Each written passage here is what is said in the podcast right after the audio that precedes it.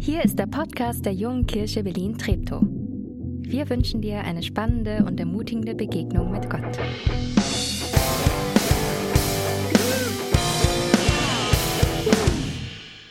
Großes Dankeschön euch. Äh, mit dir will ich nach vorn gehen. Die Liedzeile von gerade eben, das war mein Satz letzte Woche aus dem Gottesdienst raus. Als Nathanael äh, uns mit dem mit dem ersten Teil in der zweiten Elia-Staffel, wo wir jetzt gerade drin sind, so dass ins Stammbuch geschrieben hat, hey, ähm, warum warum hat Elia damals vermutlich den Stecker gezogen und Nathanael hat super die größeren Zusammenhänge aufgezeigt und ich dachte, yes, yes, ich will in die richtige Richtung gehen, die, die Gott für mein Leben hat und nicht an einzelnen Zielen festmachen, bla bla bla bla bla. Meine Woche ging los, meine Woche ging rum äh, und ich bin heute hier und habe Anfang der Woche angefangen, den Predigtext für heute vorzubereiten. Hab den gelesen. Das ist die Episode direkt nach dem von letzter Woche in Erster Könige. Und ich dachte, hä? Haben wir beim Einteilen mal wieder einen Fehler gemacht und die Passage von letztem Mal nochmal? Ich dachte, ich, ich kenn's irgendwoher. Und nee, dann habe ich, dann hab ich nachgeschaut, nee, nee, Verseinteilung hat gestimmt. Es ist tatsächlich so, das, was Elia letzte Woche sich bei Gott beschwert hat, wo er Angst und Verzweiflung hatte, und dann hat er diese Gottesbegegnung. Und im Textabschnitt danach sagt Elia genau das Gleiche. Also wirklich genau, wörtlich das Gleiche. Äh, und ich fand es ein bisschen erst beängstigend, dass man, man eine Gottesbegegnung haben kann und sich scheinbar nichts ändert.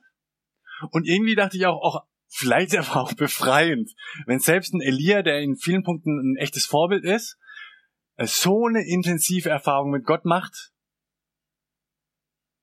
und die Woche danach er eigentlich nicht weitergekommen ist. Und ich erinnere mich an mein Leben, dass es einfach beides genauso gibt.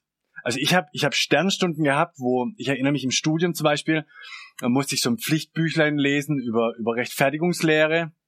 Hässliches Cover, das da gar keinen Bock zum Lesen dann. Aber ich habe es gelesen und es hat mich geflasht, weil, weil ich, ich gefühlt das erste Mal so richtig mit Kopf und Herz und allem verstanden habe, was es heißt, dass, dass Jesus für mich gestorben ist und dass das genug ist und ich vor Gott gerecht bin und, und ich einfach angenommen bin. Egal, was ich mache oder nicht mache und so weiter. Das hat mich so geflasht, dass ich eine Woche lang über den Campus gelaufen bin und, glaube ich, jeden zugetextet habe. Ich bin ja so jemand, wenn mich was begeistert, dann, dann kann ich das irgendwie schwer geheim halten. Und ich habe, glaube ich, jeden auf dem Campus genervt mit, ähm, wie, wie toll das ist, dass Jesus für uns gestorben ist. Das ist übrigens auch das, was wir äh, nach der Predigt zusammen äh, feiern, wenn wir Abendmahl feiern. Hier der, der Hinweis, äh, wenn du, wenn du zu Hause mitschaust, hier im, im Kino, ihr habt alle alles schon bekommen an, an Saft und Brot, wenn du zu Hause bist und kein Brot und Saft oder Wein hast, dann drück gerne auf die Pause-Taste, wenn du nachher mit uns Abendmahl feiern willst und besorg dir das noch und dann geht's weiter. Ähm, aber das, das es gibt diese Begegnungen, die uns völlig flashen und dann alles sich ändert. Und es gibt eben auch das andere, und vielleicht war letzter Sonntag für dich eher die andere Kategorie, dass du im Gottesdienst dabei warst und jetzt ging die Woche rum und du bist wieder hier mit dabei und denkst so, aber mal ehrlich, wenn ich zurückschaue, so viel hat sich nicht verändert. Dann meine Einladung, lass dich doch ein auf den, auf den Text, den wir jetzt lesen aus Erster Könige, den ähm, Jonathan uns vorlesen wird und achte mal drauf. Also zum einen auf das, das Gejammer und die Angst von Elia, aber dann darauf, wie Gott dieses Mal auf Elia reagiert. Bibeltext ab. Erste Könige, Kapitel 19, die Verse 14 bis 18. Wieder fragte der Herr, Elia, was tust du hier? Wieder antwortete Elia, Ach Herr, du großer und allmächtiger Gott, Mit welchem Eifer habe ich versucht, die Israeliten zu dir zurückzubringen? Denn sie haben den Bund mit dir gebrochen, deine Altäre niedergerissen und deine Propheten umgebracht. Nur ich bin übrig geblieben, ich allein. Und nun trachten sie auch mir nach dem Leben. Da gab der Herr ihm einen neuen Auftrag. Elia, geh den Weg durch die Wüste wieder zurück und weiter nach Damaskus. Salbe dort Hazael zum König von Syrien. Danach salbe Jehu, den Sohn Nimschis, zum König von Israel und schließlich Elisa, den Sohn Schafats aus Abel Melhola, zu deinem Nachfolger als Prophet. Wer dem Todesurteil Hazaels entrinnt, den wird Jehu umbringen. Und wer ihm entkommt, den wird Elisa töten. Aber 7000 Menschen in Israel lasse ich am Leben. Alle, die nicht vor Baal auf die Knie gefallen sind und seine Statue nicht geküsst haben. Und ist Elia weitergekommen? Kein bisschen. Es sind die gleichen Klagen wie letzte Woche, und zwar wortwörtlich. Weißt du Gott, ich habe Vollgas gegeben. Ich habe in meiner Familie versucht, gute Laune zu ähm, aufrechtzuerhalten und zu verbreiten, obwohl obwohl alle gereizt waren. Ich habe in meinem in meinem Job versucht, ähm, das Projekt wieder neu aufzustellen, obwohl es schon viermal umgeschmissen wurde, ja, und obwohl ich im Homeoffice sitze. Ich habe versucht, in, in da wo in Social Media polemische Meinungen immer lauter werden, versucht ausgleichend und erklärend und wertschätzend zu sein. Ich habe versucht, für meinen Nachbarn zu beten. Die Klagen äh, können uns bekannt vorkommen. Oder auch die Angst, die dann ja durchkommt. Wenn Elia schreibt, Deine Propheten wurden ermordet, nur ich bin übrig geblieben und nun trachten sie auch mir nach dem Leben. Hey, ich habe meine Stelle für, für das nächste Jahr, wenn die Hilfen auslaufen, die ist noch nicht finanziert. Wenn meine Kinder ohne Schaden durch die durch diese Phase durchkommen, wird die Stimmung in unserem Land immer kälter und bin ich vielleicht der Letzte, der eine Impfung bekommt? Oder vielleicht zu spät? Und plötzlich ist Elias unveränderte Reaktion gar nicht mehr so fremd. Und ich denke, hey, Elia, mein Freund, ich find's bescheuert, wie du reagierst, aber ich kann's verstehen. Wie verhält sich Gott? Wie reagiert er diesmal? Und ich finde das was Interessantes, weil er eben anders reagiert als letztes Mal. Und ich glaube, das ist was, was, was immer gut ist im Hinterkopf zu behalten, wenn wir Bibeltexte lesen, wo uns Geschichten erzählt wird, wie Gott im Leben von Menschen handelt, dass wir auf dem Schirm behalten. Das ist, wie Gott handeln kann, aber es gibt kein Schema F für Gott. Das heißt, ich kann nicht davon ausgehen, dass er bei mir oder bei dir genau so handeln wird. Aber es ist eine Möglichkeit und ich glaube, wir können davon lernen, für das, wie wir mit Gott durch unser Leben durchgehen. Also, wie handelt er? Ähm, hm.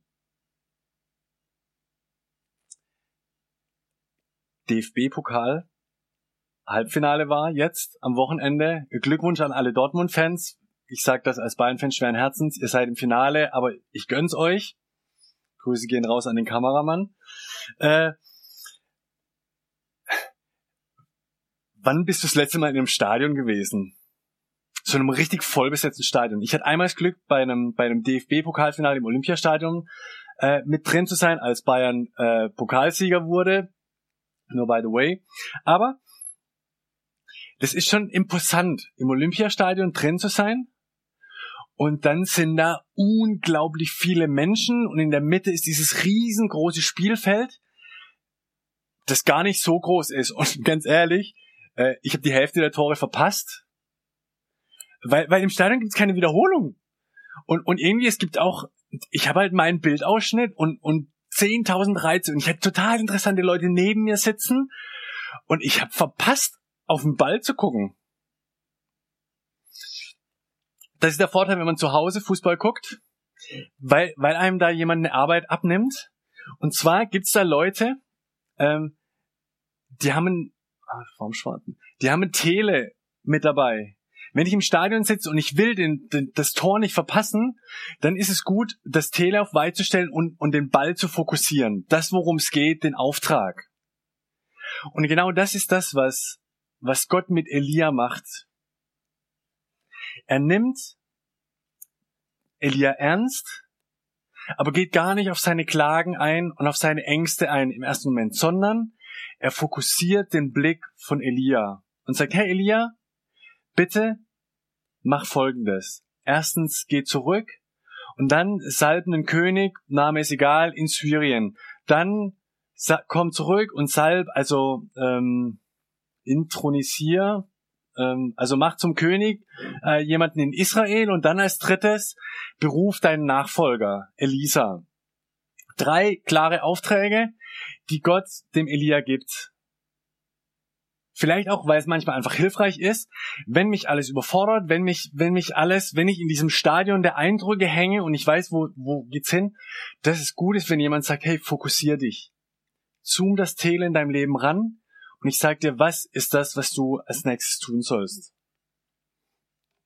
Und was ich voll interessant finde an diesen Aufträgen von Elia ist, äh, dass, dass Gott den Blick von Elia zuerst auf ein Gebiet lenkt, das Elia bisher nicht im Blick hatte. Also Elia war Prophet für Israel und hatte da Verantwortung und äh, sein, seine Aufgaben. Und Gott sagt zu Elia, hey, als erstes geh nach Syrien, ins Nachbarland, außerhalb deines, deiner Zuständigkeit und salb da einen König. Und äh, er erweitert den Auftrag in ein Gebiet, das, das Elia bisher gar nicht im Blick hatte. Und dann das zweite, was mich, was mich irritiert ist, an diesen drei Aufträgen, wenn man die Texte weiterliest, dass von den drei Aufträgen Elia nur einen erfüllt. Keine Ahnung warum. Also er beruft seinen Nachfolger Elisa, da werden wir äh, nächste Woche dazu kommen übrigens. Aber diesen König in Syrien beruft er nicht, den, den König in Israel, das wird Elisa machen. Und Elia macht's nicht. Warum? Ich kann es dir nicht sagen. Ich könnte drüber spekulieren. Was aber interessant dran ist, ist, obwohl Elia zwei seiner Aufträge nicht umsetzt, was sind die Folgen? Gottes Richtung mit Israel bleibt die gleiche. Er will sie zurückgewinnen. Und er, er, sie sind sein kostbares Volk. Aber dieses Zurückgewinnen wird länger brauchen, als ich vermute Gott ursprünglich vorhatte. Weil Elia seinen Auftrag nicht erfüllt. Ein Gedanke zu, zu uns als JKB. Ähm, Corona hat in den, in den ersten Monaten unseren Fokus ganz stark auf uns gelenkt. Und ich glaube, das war gut und richtig. Und wir haben, wir haben geübt und gelernt, wie, wie können wir den Glauben miteinander leben, obwohl das nicht mehr so geht wie, wie bisher. Äh, und ich finde, es ist uns ziemlich, ich würde sagen, ziemlich ordentlich gelungen. Äh, und wir haben gemerkt, hey, diese, diese Zweier, Dreier, Vierer Freundschaften, Klicken, ähm, das sind, das sind Schlüssel und da, wo wir das haben, da hilft das. Äh, Glauben zu leben und füreinander da zu sein. Und dann sind aber in der Zeit auch Leute neu dazugekommen. Und ähm, vielleicht gehörst du zu denen, die die JKB nur im Corona-Modus kennen. So nach den anderthalb Jahren jetzt, oder wie viel lang das ist. Äh, und voll schön, dass du mit dabei bist. Also wirklich mega, mega schön. Und freu dich drauf, wenn wir aus dem Corona-Modus rausgehen. Das wird noch geiler. Äh, aber aber das sind auf einmal Leute wie, wie du vielleicht dazugekommen und wir merken, hey, Gott hat Menschen im Blick, die hatten wir bisher gar nicht im Blick. Und, und die Frage ist, die wir uns als, als Leitungsteam zurzeit stellen und, und mit euch zusammenstellen wollen, ist, hat Gott vielleicht so einen Elia-Auftrag für uns, uns in eine Richtung zu bewegen, die wir bisher gar nicht im Blick hatten? Also wir haben als Gemeinde ja ganz verschiedene Bereiche immer angefangen, weil wir gemerkt haben, hey, das sind, das sind, das sind Menschen, die, die, denen wollen wir helfen, Glauben zu leben und, und Glauben zu entdecken. Wir haben eine Kinderkirche angefangen, ja, die sind gerade parallel im Park zum Beispiel. Grüße gehen raus. Und wir haben, wir haben eine Teenie-Arbeit angefangen. Wir haben, für Studierende, für, für Mütter, für alles Mögliche. Und, und die Frage jetzt ist, hey, haben, gibt Gott uns einen Auftrag für, für Digitales? Wie sieht JKB digital aus? Wie könnte es aussehen? Wie könnten wir da das, was uns als Gemeinde wichtig ist, dass, dass Menschen ihren Glauben leben und Glauben überhaupt entdecken können, wie könnten wir das umsetzen? Und ähm, da ist mein, mein konkretes für heute Morgen, also Achtung, jetzt wird's richtig konkret, wenn das was ist, wo dich auch beschäftigt, vielleicht weil du über die digitale JKB zum Glauben gekommen bist oder Teil unserer Gemeinschaft geworden bist. Oder einfach, weil du sagst, hey, das ist doch völlig normal, wir müssen da, das, anders geht's doch gar nicht mehr, weil du, oder weil du vielleicht nach 2000 geboren wurdest und sagst, hä, gibt's überhaupt Zeiten ohne Smartphone? Und dann sage ich, hey, hast du heute Mittag eine Stunde Zeit?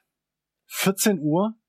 Ich würde mich voll gern mit dir, mit euch unterhalten, ein ganz weites Brainstorming machen, in welche Richtung könnten wir Segen leben und Dinge ausprobieren. Ich find's mega cool, wenn du mit dabei bist. Um zwei per Zoom. Äh, Paule wird in den Chat jetzt gleich äh, die Zugangsdaten auch rein kopieren, schon mal, wenn's klappt.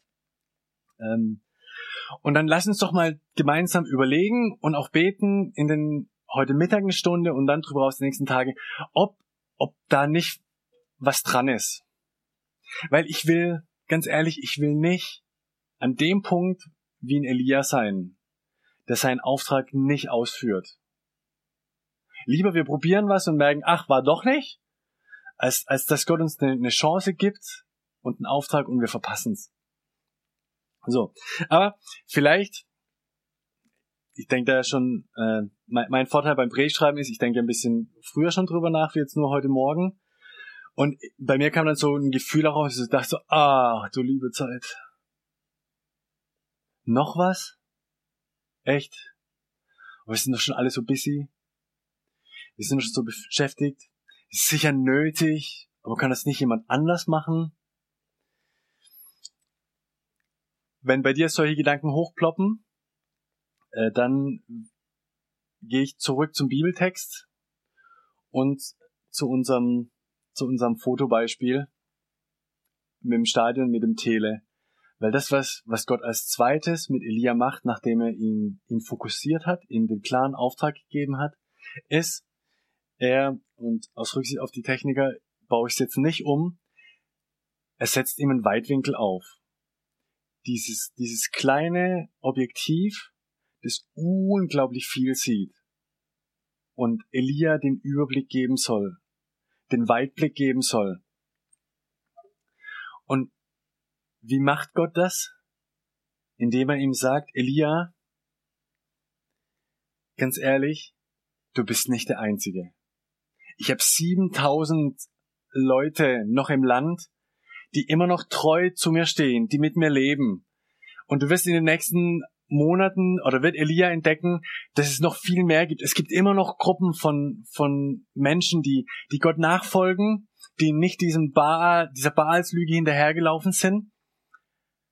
Und Gott sagt, hey, Elia, ihr seid viele. Und ich glaube, das soll Hoffnung verbreiten und Zuversicht.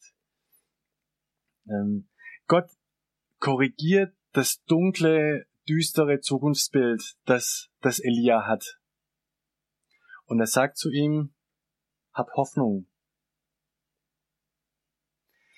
Und an dem Punkt eben, ähm, lasst uns Elia nicht zum Vorbild nehmen. Wir sind in Elia, Elia aber da ist er einfach kein Vorbild, weil er lässt sich das Bild nicht korrigieren, habe ich den Eindruck vielleicht ist da ein besseres Vorbild sind die sind die zwölf Jünger, die im Neuen Testament ähm, uns erzählt wird, dass sie, die mit Jesus zusammenleben. Und manche kennen vielleicht die Geschichte von der Speisung der 5000. Also Jesus lange am Predigen, mehrere Tage, die Leute werden hungrig äh, und und Jesus Jesus jammert und er sieht er sieht die Menschen, die Bedürfnisse haben, die Hunger haben und sagt jetzt seinen Jüngern, hey, wir können die nicht heimschicken, die Hälfte verhungern unterwegs. Lasst uns ihnen Essen geben. Und die Jünger sind Realisten und sagen, ja, aber womit? Womit? Dann gibt's die berühmten äh, fünf Brote, zwei Fische, ne, nicht andersrum. Fünf Brote und, und zwei Fische und, und jeder sagt, das ist viel zu wenig. Und das ist auch wieder, ihr merkt, die, die Angst, die Sorge bei den Jüngern, die ist auch da, da. Aber dann sagt Jesus, er gibt's mir und er, er dankt Gott dafür und er fängt an, es auszugeben. Und es wird reichen. Und die Jünger an der Stelle sind, ich würde sagen, besser als Elia, weil die Jünger machen einfach mit. Jesus spricht den Segen und die Jünger fangen an zu verteilen. Und an dem Punkt wünsche ich mir, dass wir, dass wir als Gemeinde, aber auch ich in meinem Leben und du in deinem Leben, das als einen Fokus nehmen. Wir, wir empfangen Segen von, von Jesus und dann fangen wir einfach an, auszugeben. Das, was, was wir haben, zu teilen und, und zu verteilen, in dem Vertrauen, dass, dass Gott das gibt, was, was nötig ist. Ähm meine Bitte, bevor wir Abendmahl zusammen feiern, meine Frage, lässt du dich beauftragen? Lässt du dich mit diesem Weitblick, dass, dass Gott ein Gott der Hoffnung ist und dass er sich schon kümmert, dass du, dass du dir einen, einen ganz konkreten Auftrag zusprechen lässt. Und, und was das, was der Auftrag für dich ist, kann ich dir nicht sagen, keine Ahnung. Ja. Aber, aber ich glaube, Gott möchte es dir sagen. Und dann, dann mach das doch heute im Abendmahl, jetzt gleich zu deinem Gebet, zu sagen, Jesus Christus, wo möchtest du mich in dieser Woche zum Segen setzen? Jesus Christus, welchen Auftrag hast du für mich? Und wenn du dir unsicher bist, ob, ob was, was du dann im Herzen hast, äh, ein Auftrag ist oder nicht. Zwei Möglichkeiten. Red mit jemandem drüber, äh, der vielleicht dein Mentor oder in deiner Kleingruppe mit dir ist und, und frag ihn, ob das völlig dumm ist. Das eine wäre ein Tipp. Und das zweite ist, im Zweifelsfall probier's einfach. Und dann wirst du schon merken, ob es ist oder nicht. Aber über all dem, wo Aufträge sind, lasst uns jetzt das Abendmahl zusammen feiern mit dem, mit dem Bewusstsein, dass das Erste, das Entscheidende in unserem Leben nicht das ist, was wir tun, sondern das ist, was wir sind.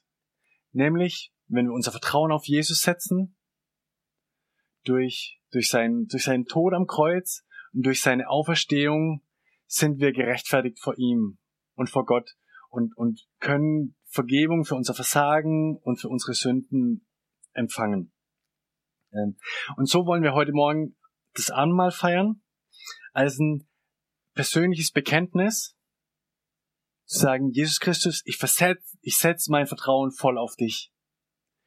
Und ja, bitte, bitte fokussier du mich. Setz mir das Tele auf, auf das, wo du mich haben möchtest. Und auf der anderen Seite das, dass wir das Abendmahl feiern und wissen, mit dem Weitwinkelblick, wir sind nicht allein, Egal, ob es hier im, im Kinosaal ist, wo wir uns noch sehen, oder vielleicht, wenn du ganz alleine vor deinem Bildschirm Gottesdienst feierst und mit uns jetzt Abendmahl feierst. Du bist nicht allein durch Jesus Christus, durch Kreuz und Auferstehung. Ist das Abendmahl die Erinnerung, wir sind Teil der weltweiten Gemeinde. Und so sind wir durch Jesus verbunden. Du bist nicht alleine. Wenn Jesus Christus, wenn du heute Morgen dein Vertrauen auf ihn setzt, wenn du ihn als deinen Retter angenommen hast, dann bist du eingeladen, mit uns das Abendmahl zu feiern, egal wo du gerade bist. Ähm, und dann lade ich dich aber auch ein, jetzt so einen Moment noch stille zu werden, um dein persönliches Gebet zu sprechen. Ob das die Bitte um einen Auftrag ist, ob das ähm, ist, dass du vor Jesus was bekennst, wo du, wo du gescheitert bist die Woche, oder was, was ganz anderes. Aber nimm diesen Moment, um ganz persönlich in Gedanken oder wenn du alleine bist, Sprich's akustisch aus, was du Jesus sagen möchtest.